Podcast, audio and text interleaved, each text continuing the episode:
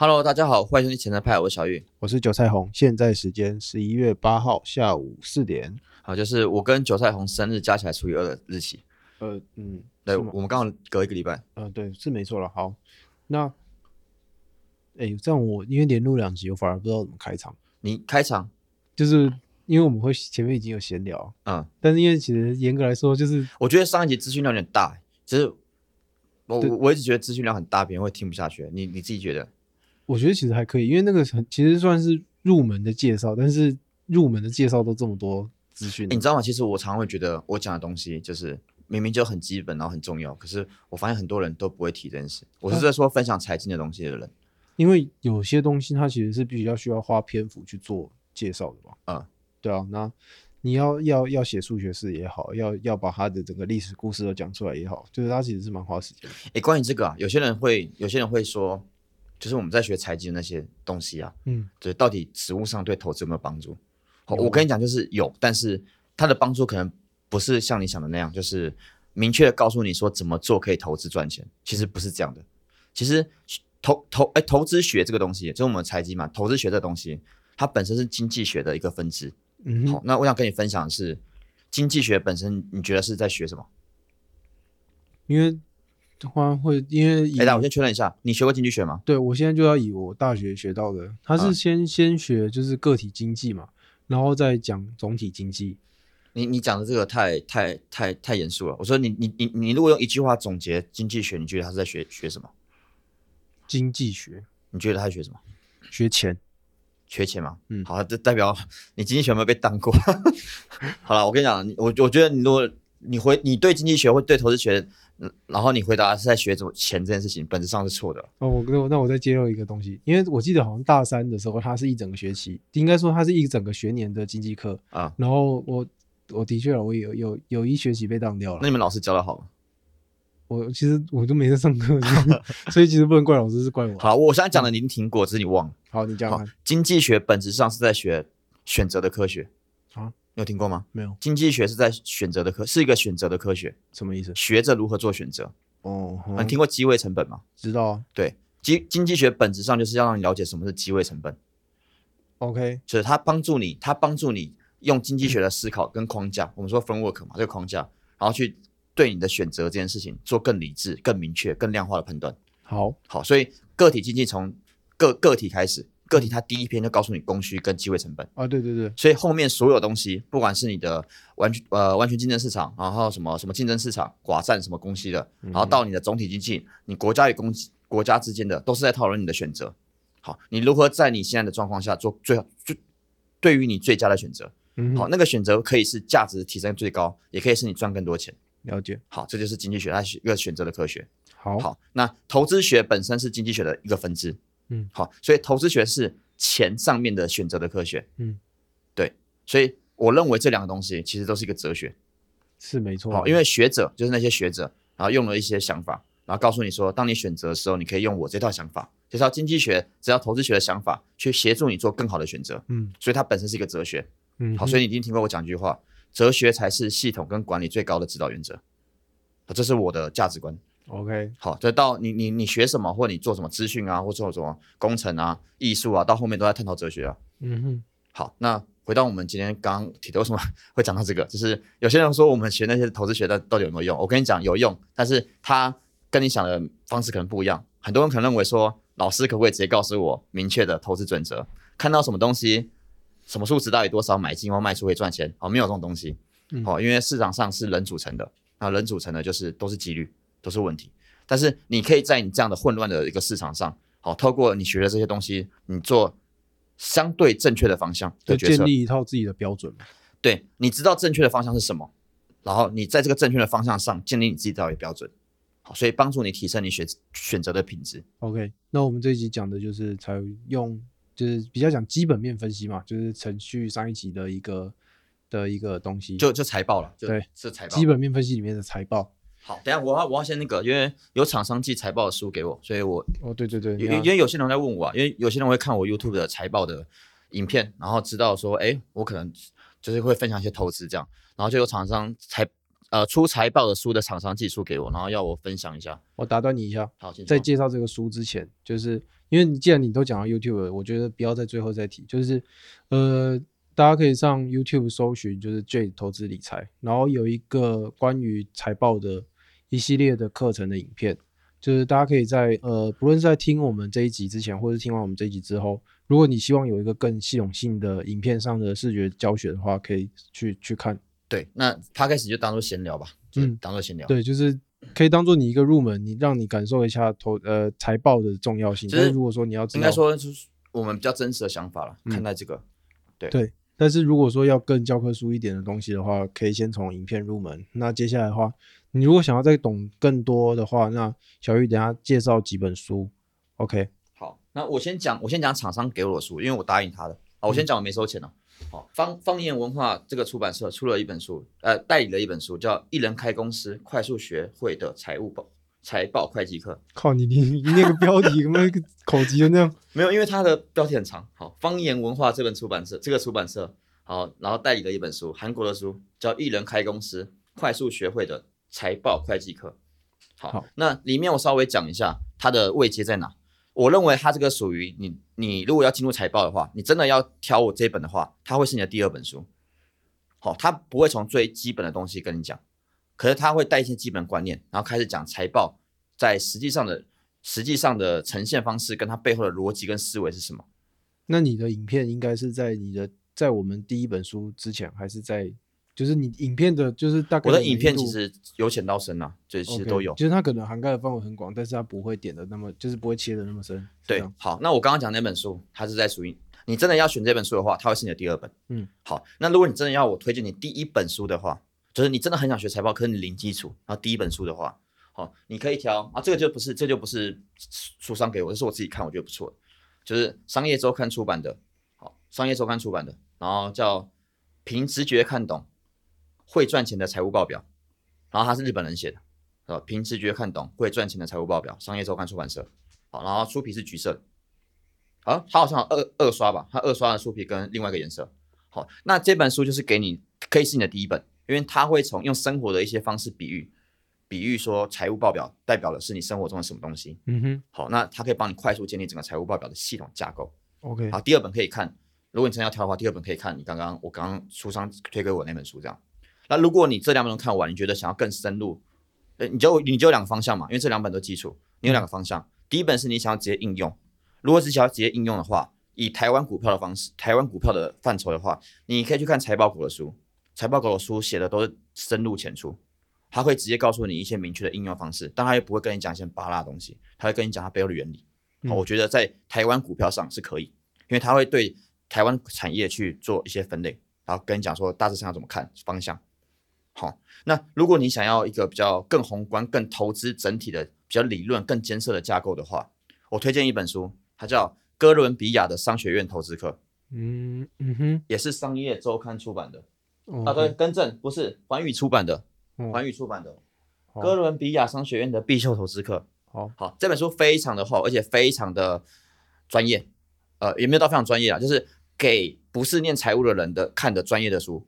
那里面从财报的应用到股票的评价都有，它可以帮你快速了解整个财务学在干嘛。OK，好，大致上就这样。好，那就是好，你可以帮大家复习一下上次的基本面的。好，那要呼吁厂商可以寄书给我们吗？还是好，不要？呼呼呼起来。嗯好，如果厂商有就是有想要推广的书，或希望我们读读看，然后再分享的话，其实大家可以寄寄书来，或者说再商讨一些就是合作的呃合作的合作案之类对，的。我个人是非常喜欢看书啦。对，就是如果你没有给我钱的话，我真的会看我真的觉得不错的书，我才会分享。对对那我个人是很不会看书，但如果说你寄来的书 我都看完的话，那应该是真的还不错。好了，如如果要要要要真的认真要讲什么的话，就是谈合作。嗯，好，那回啊，就是差点就是也讲，就是进入我们今天的主题哈，来就是学财报投资真的有用吗？没错，真的有用吗？就是财报其实是有一些面向可以进去看的嘛。那上一集其实我们有提到说基本面的一个效率性的一个的一个东西，那现在在这边我们就稍微回顾一下。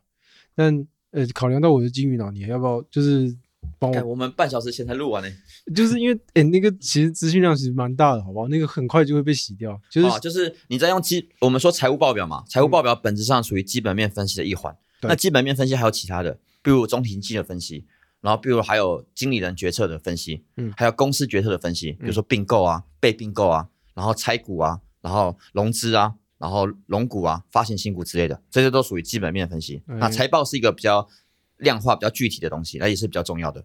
好，可是当你选择要去了解财报这件事情的时候，你要先知道市场有效率性。市场上的效率性分为三个等级：哦，你就是说那个金字塔，对金字塔，对，金字塔底层的那个东西叫技术面分析。嗯，好，那个是资讯品质最差的分析。嗯，好，我我就讲了，我是说资讯品质最差，我没说它不会赚钱哦。嗯，好就是有还有还是有人用它赚钱，对，只是它资讯品质比较差。嗯，然后再来中间的那一层就叫基本面分析，财报是其中一环。嗯，它资讯品质相对好。嗯，那资讯品质最高的叫什么？内线交易，对，内部人是内部人投投资嘛。对，对你如果是今天是内部人或是你经理人，嗯公司的经理人，你绝对会赚的比别人多。如果你要违法的话，对要违法的话，好，就是这样。所以你要知道，你学财务报表，你是站在这个效率性的中间，你你取得一个叫公开资讯的资讯，嗯，那个称为财务报表。然后你你希望从里面萃取出一些对你有用的资讯 information，就财务报表本身只是 data，你要把这个 data 透过你的技能，透过你的 know how 转变成 information，帮助你决策。没错你，期望就这样方式赚到超额报酬。那什么是超额报酬？如果今天市场上你能赚到十 percent，大家都赚得到的，这就叫基本报酬。嗯如果你能赚到十二 percent，多出来的二 percent 就是你的超额报酬。嗯那个超额报酬可能是你用了财报财务报表这个分析的方法，加上你自己的 know how 取得出来的溢价。好好，这样这会讲太快吗？会，我刚就是要说，就是你的速度好像比刚刚又更快了，因为我跟你讲，因为这是回顾啊，对啊，你可以去听我上一集啊。但你还是缓一下吧，就是不然大家耳朵可能受不了。对好，要不要重录？不用，没关系，就是因为就是没关系啊，我们继续继续讲。那你还记得吗？就是后来我们有聊到一个看财务报财务报表后来验证的一个想法。验哦，就是因为我们会先从财务，因为财务报表有很多的很多的一些数值去可以去判断嘛。然后你可能会觉得说，那接下来这家公司会怎么涨？那它的资产可能会怎么样子配置？所以说，假设它第二季的时候你，你你是这样子推估，那到第三季出财报的时候，你再去验证，是这样子的意思吗？你再讲一次。是换我讲太快了吗？没有没有，我刚没讲，我刚才想别的事。我想想看那那要怎么？因为我觉得我也觉得没有讲的很好，就是呃，因为现在假设，因为这一阵子是财报季嘛，就是可能大就是呃、啊，对哦，美股财报季要来。对啊，不是不是要来了，已已经来了经来了。对，像像什么 Google、苹果其实都已经出来，所以大家其实可以趁听完这一集，然后你觉得诶想看看财报，可以真的真的可以去搜寻一下。然后你看完这些财报之后，你可能呃不一定要马上开始投资，你可能看说好，那接下来苹果可能在下一季开始会有一些 iPhone 十二的盈余。盈余会进来嘛，就是那些获利会进来，嗯那它可能在财报的某一些数字上会去成长，没错，然后等到下一季的财报出来的时候，你再看说，哎，你想的是不是真的是这样？那它，呃，假设你你想的说，哎，的确它的收入获益有提升，但是它的股价有没有真的提升那么多呢？就是这个就是它的验证嘛，是这样子吗、对，到到目前为止你讲都很好。那我帮你延伸几个点。o k 好，第一第一个点就是大家会想说，你用财务报表去用财务报表里面的数字去判断到底能不能赚钱。嗯，好，我现在跟你讲，不一定，嗯不一定。好，但是，可这是一个逻，这是一个这是一个比较哲学的问题，就是说，财务报表本身不是让你从里面萃取出一些资讯，让你们能马上赚钱的。嗯，而是我刚刚你刚刚提到的，就是我可以跟你讲要验证。对，就是说你能从财报然后挖掘一些这这家公司现在在做什么事情，或是这家公司有没有在你预期中的方向去做事情。嗯，你的特斯拉的案例再讲一次。OK，刚刚的特特斯拉案例就是说，呃，假设今天我看特斯拉，我希望马斯克可以朝向说，呃，把他的就是在市占率，对市占率也好，或者说他可以大量的推广大家买说买他的车，就是希望马斯克把钱投在这个上面。但是今天马斯克他把钱拿去买说买了一些他的电池原物料的一些公司，就是他希望可以提升他电池的效能。上游了，对，就是做做研发了。对，那他可能他可能就是他把钱用在一些你不希望他用的地方嘛。嗯，对，刚刚的案例是这样啊。对，所以他这个我我要提他他提这个案例，就是想想说一件事，就是说，你看财务报表，你重点是去看这家公司有没有在做你想要他做的事情，或是看这家公司有没有在做真正重要的事情。那这件事情会不会让你的股价抬升？不见得。好，但长期来说，长期来说，如果你看到你你想看到那件事情，跟这家公司真正在做好的事情或对的事情，好，都有往这边走的话，长期来说股价会上涨，但不见得是下一次财报发生的时候。就是假设这一季嘛，这一季你希望它的，你希望它的行销成本上升，你自己希望它行销成本上升，你想要扩散它市占率嘛？对啊，对。但假设它下一季财报出来了，它行销成本真的如你上升了，嗯。而且营收也没下降，嗯。好，代表它获利是维持不变，对。但是它真的有往你那边去投注行销嗯这一块，对，不见得股价会上涨，因为它可能在发下一次财报之前，它的股价就已经反映它投了这个钱了嘛，是这个意思？你想这是一个点，嗯。这就回到之前的效率的问题，嗯。但更重要的是说，这个这这这个什么时候会反应，不见得是你下次财报数字出来的时候。好，所以有一些人，有一些人会会那边在觉得说，哎，奇怪，财报怎么开出来数字营收很漂亮，股价没有涨，有时候反而会跌。嗯，对，就是因为这个原因。你股价涨跌，我刚我们刚刚提到嘛，是市场决定的，对不代表不不见得说你你的财报好看就一定会好。嗯，但是但是但是长期来说，如果你的财报是好的，你的体质是好的，或者我们刚刚说的，你看特斯拉行销那边上面很重要，你这个想法是对的假设下，然后特斯拉的行销成本也一直上升，营收也保持不变的话，长期来说特斯拉会涨。嗯，这样这样理解吧？长期来说是会，长期来说会。对我们到这边都不讨论当下股票是高估还是低估哦。嗯，好，我只讨论说基本面的体质。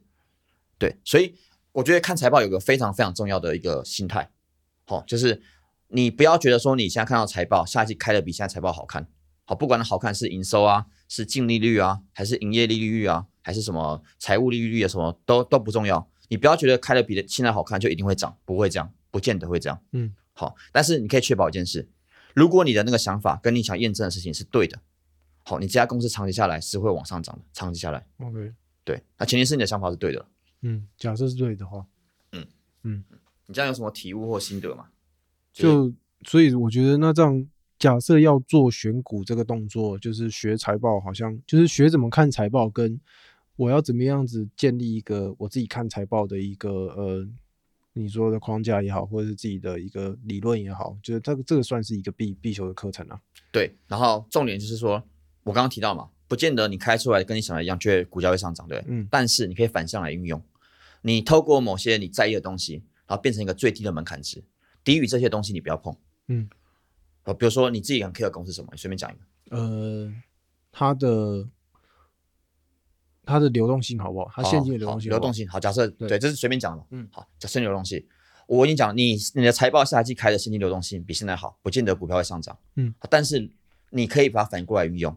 假设你的流动性低于某个比例，这种股票是哪个产业你都不要碰。嗯，好，那这这就变成一个下方对你来讲下档的筛选器，懂吗？了解。好，你就可以让你用你的财报知识变成你在股海里面的筛选器，嗯筛掉你绝对不会去碰的股票。因为你钱也没那么多，就是没办法每个都投啊。呃，对对了，对，嗯但是这样这样是很好用的，嗯就是你把它变成一个滤网，滤掉你不想看到的东西，哦，这样也不错。对，嗯然后剩下的就是你胜率稍微高一点的股票吧。嗯好，你再从里面去挑，可能是直化的分析，可能是可能是其财报其他指标分析，也有可能是技术分析，都可以。嗯，好，它财报至少让你变成一个滤网。了解。对，因为我们已经知道了，你不见得财报开的比上次好就会变，股价就会上涨。嗯但你可以反过来运用。对，那这个东西通常蛮有用的。OK，对，不要把钱投在错的地方了。对，就是就是回到我们一直讲的那个观念，投资人的观念，你要做方向是对的事情，嗯对，会不会得到好的结果我不知道，那是几率有问题。但是你长期来说，你在方向上对的方向做对的事情，会胜率会比较高。嗯对，就这样。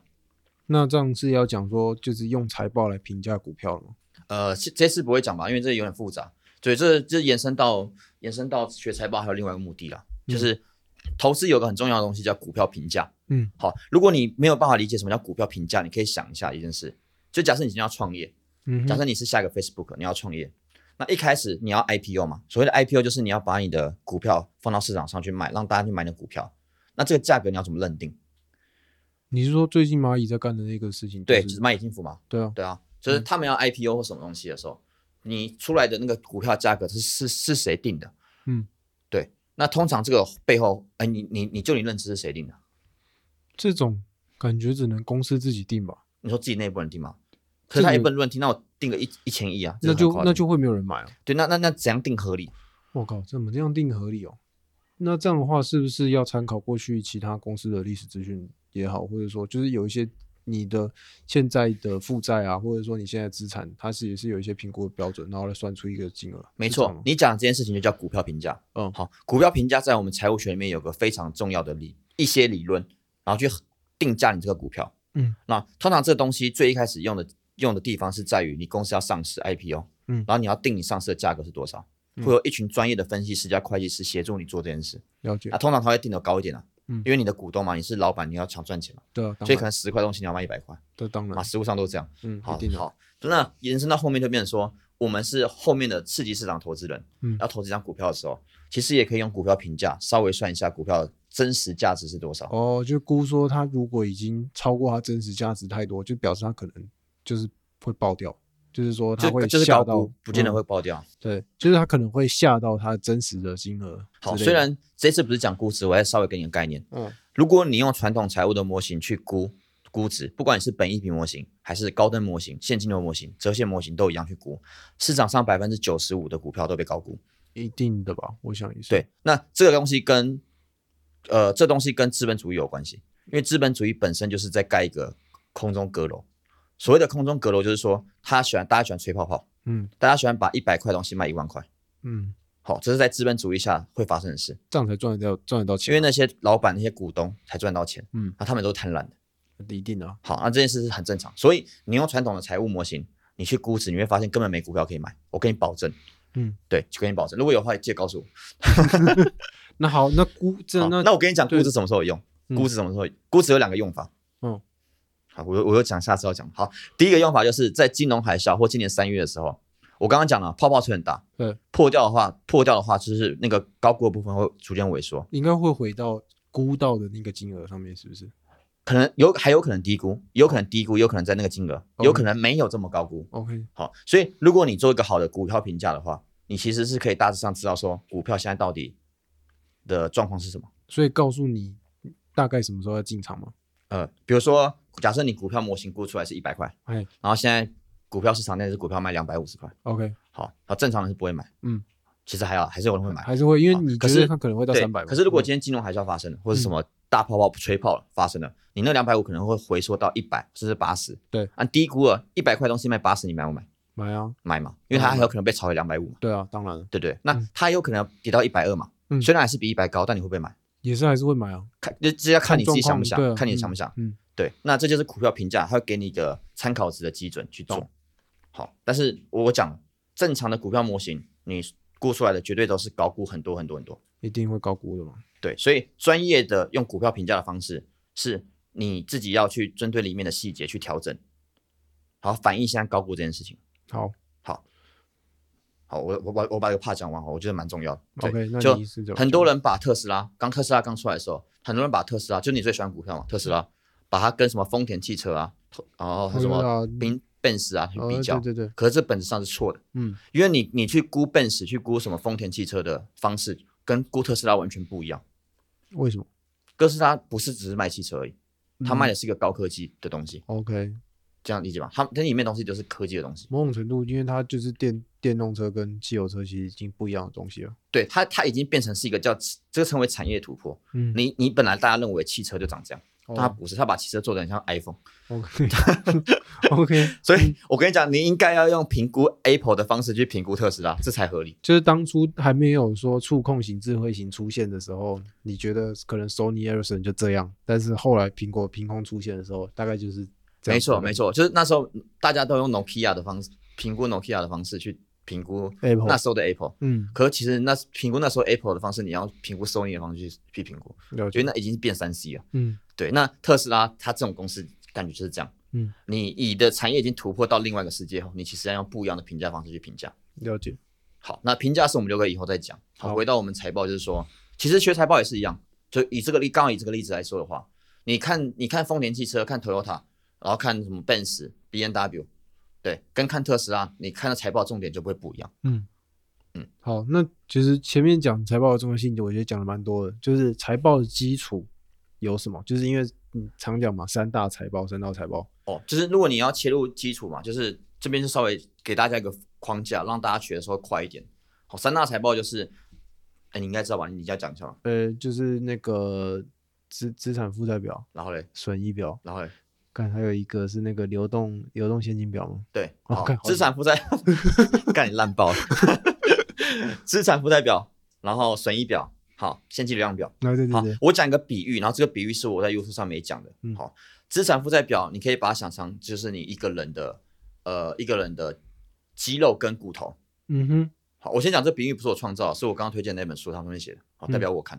好，资产负债表代表你的肌肉跟骨头。嗯好，你的骨头就是你的负债。嗯哦，更正，你的资产就是你的资产就是你的，呃，你的骨头就是你的资产，嗯然后你的负债就是你的肌肉。嗯 对，所以你的你的其实你一个人要活着，最重要是你的骨头。如果你今天没有骨头，没有脊椎，你就爆炸。嗯你资产一定要好。嗯好，但是你如果要变很壮，或是你要什么，你要跑很快的话，或是你要参加什么运动的话，你其实肌肉很发达比较好，对？嗯所以肌肉就是负债加权益。嗯那负债加权益本身就是一个融资管道。，OK，所谓的融资管道，就是说你可以去跟银行借钱，那个叫负债。嗯然后你可以去跟股东筹钱集资，那个叫股东权益。嗯好，那些都让你的肌肉越来越越来越壮，越来越壮。，OK 这样。所以资产负债表就是你这个人的身形嗯那你有影片里面其实你有讲到说钱就是协议的意思吗？啊，你有提到说钱就是可能像人的协议一样。对，那就是现金流量表的概念。嗯，好，现金流量表反映的是你这个协议在你这个人这个资产负债表跟你的损益表中间流动的顺不顺畅。嗯好，这个会反映在你的现金流量表里面。如果你的现金流量表很好，而且你从里面看到一些现金流动的很稳定的话，代表你的血液是很充沛。，OK，对，然后你的人的运人人的器官会运作的很好。嗯，OK。那损益表是什么？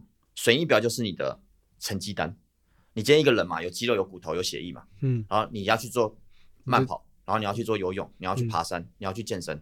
好，你的健你的健身的成绩就是你的损益表。，OK，好，你的损益表好的结果好，赚的钱多，就代表你的健身成绩很好。嗯对所以引用这样的角度去看，你就大致上了解三大财报能带给你什么资讯，，OK，这是基本的。基本。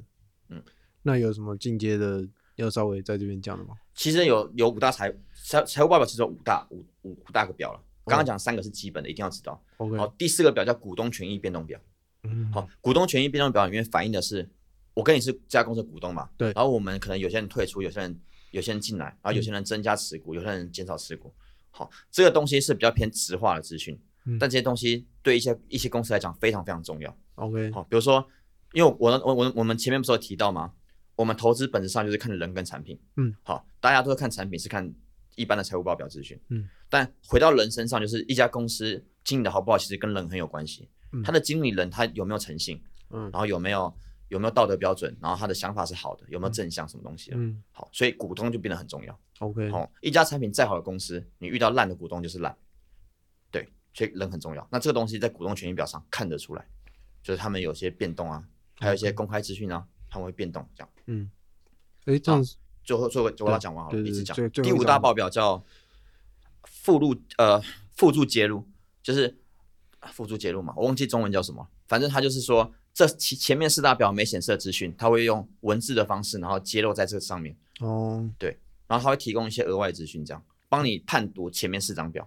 ，OK，所以基本上如果我要判定这个，就是那就是用财报来投资，所以就用三大财报来看嘛，基本上。那如果说要再更进阶一点，就是后面两个三大三大财报是基本的，上面有些就我刚刚讲分析的重，在重点就是说，你就把它想成一个人要去运动嘛，嗯然后他骨骼肌肉，然后他的运动表现，还有他的协议嘛，嗯对，你就往这个方向去看，然后剩下就是你继续看书啊，或者是看我的 YouTube 去学这样，OK，对。可是里面每个值啊，不是说资产负债表的值就是独立的，嗯它可以跟损益表的值去做结合，这称为财务报表指标，嗯，对。那这些东西提供的资讯的含量很高，嗯，那我们有说过了，资讯含量决定你投资的胜负。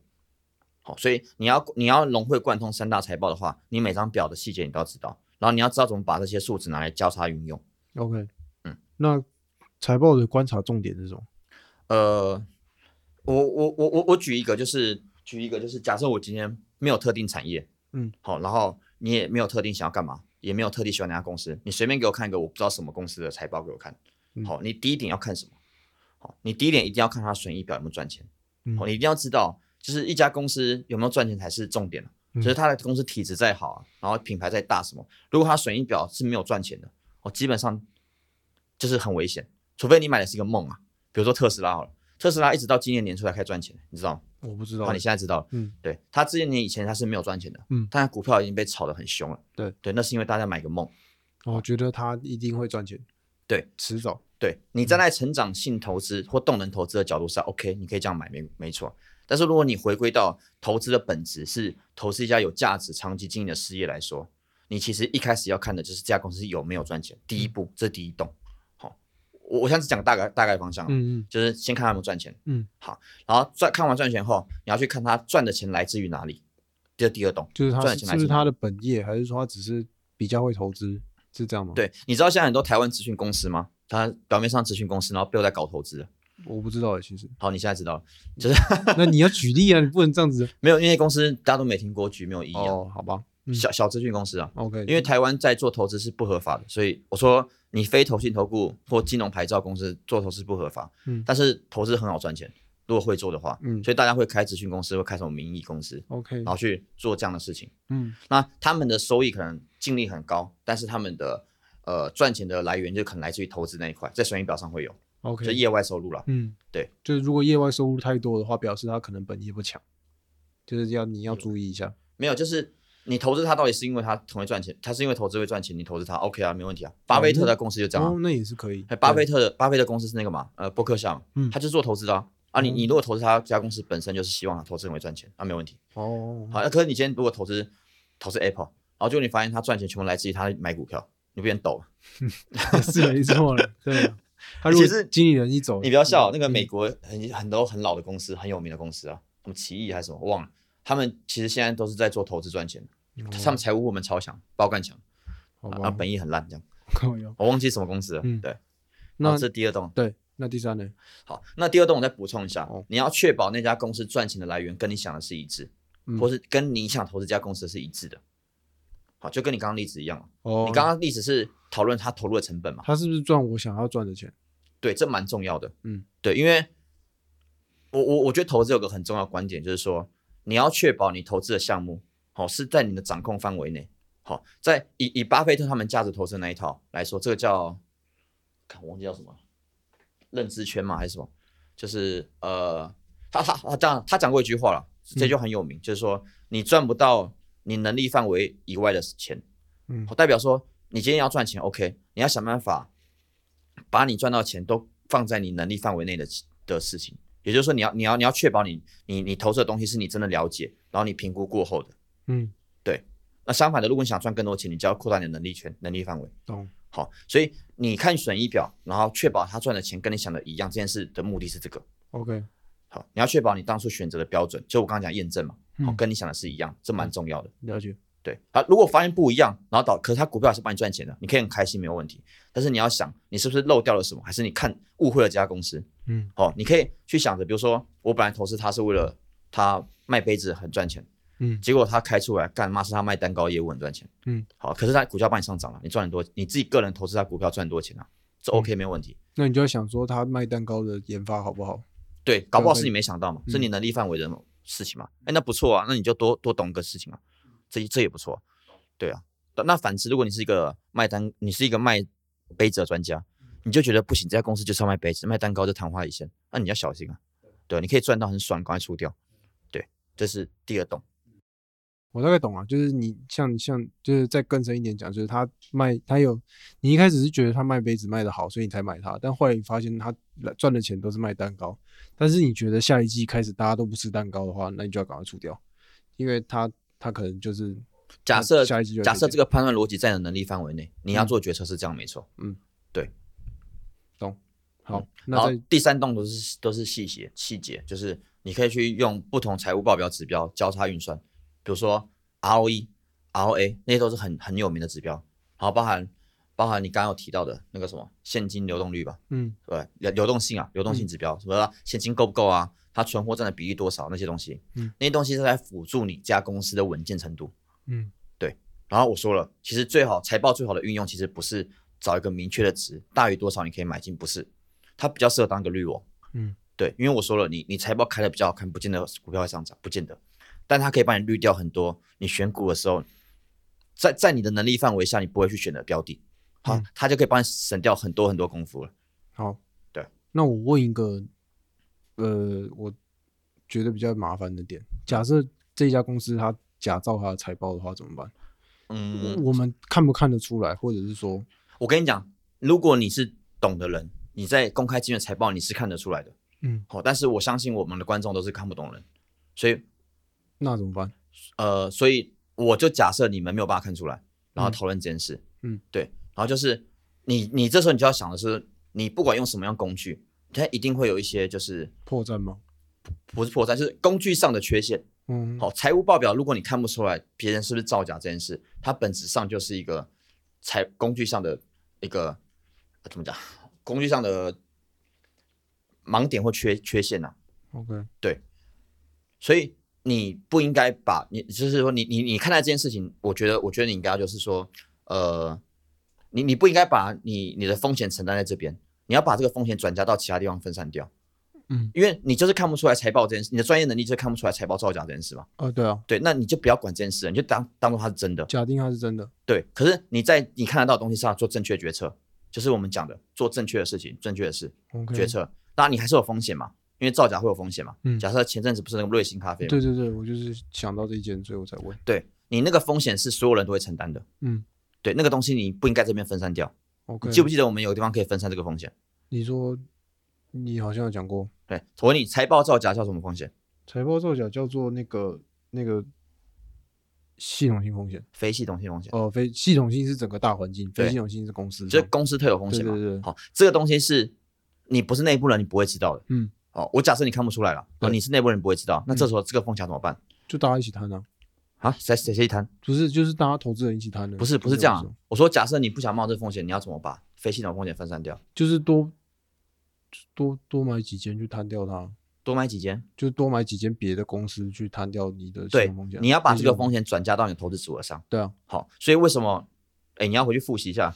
我我只是不是没办法用那么那么学术性的方式把它讲出来，好不好？好，就是如果这家公司很多非系统风险你没有办法分散掉，你就不要理它了。你应该在在投资组合的角度下，把这个非系统风险分散掉。嗯，所以为什么很多人会告诉你说，投资组合才是投资的王道？这句话是对的，因为你不可能完全知道一家公司发生什么事，除非你是老板。嗯，那你是老板，就会跟我们前面提到的效率性有关。你是内部人，嗯，基本上你是内部人就是无敌了，但你嗯不是嘛？大家都不是嘛？对，所以你一定会承担个别公司的风险，百分之百会承担。好，只是今天的案例叫财务报表作假。对，好，那你如果知道这件事情有可能会发生，没关系，你把这个风险转嫁到投资组合上，你多买几家公司，多买几个产业，把这个风险分散掉就好了，哦，听得懂吗？你非常巧妙的回，就是没有，这是事实啊。嗯对我，我只是把我们，呃，这这我稍微简单一下，我分享的所有论点跟我的投资的哲学或方向全部都是一致性的，我不会讲一个前面讲 A，后面讲 B，然后打脸自己。我是说，就是你非常巧妙的一个融会贯通了，我们没有啊那个，哦，对啊，这这这这很重要啊，嗯。对，因为这就是这是我常我常说的，你要做对的事情，做对的方向，那你中间会有机遇的问题，造成你你可能财报作假，你没有办法，没关系啊，你在对的方向，投资组合建立好了，风险分散掉了，你根本不怕投标财报作假。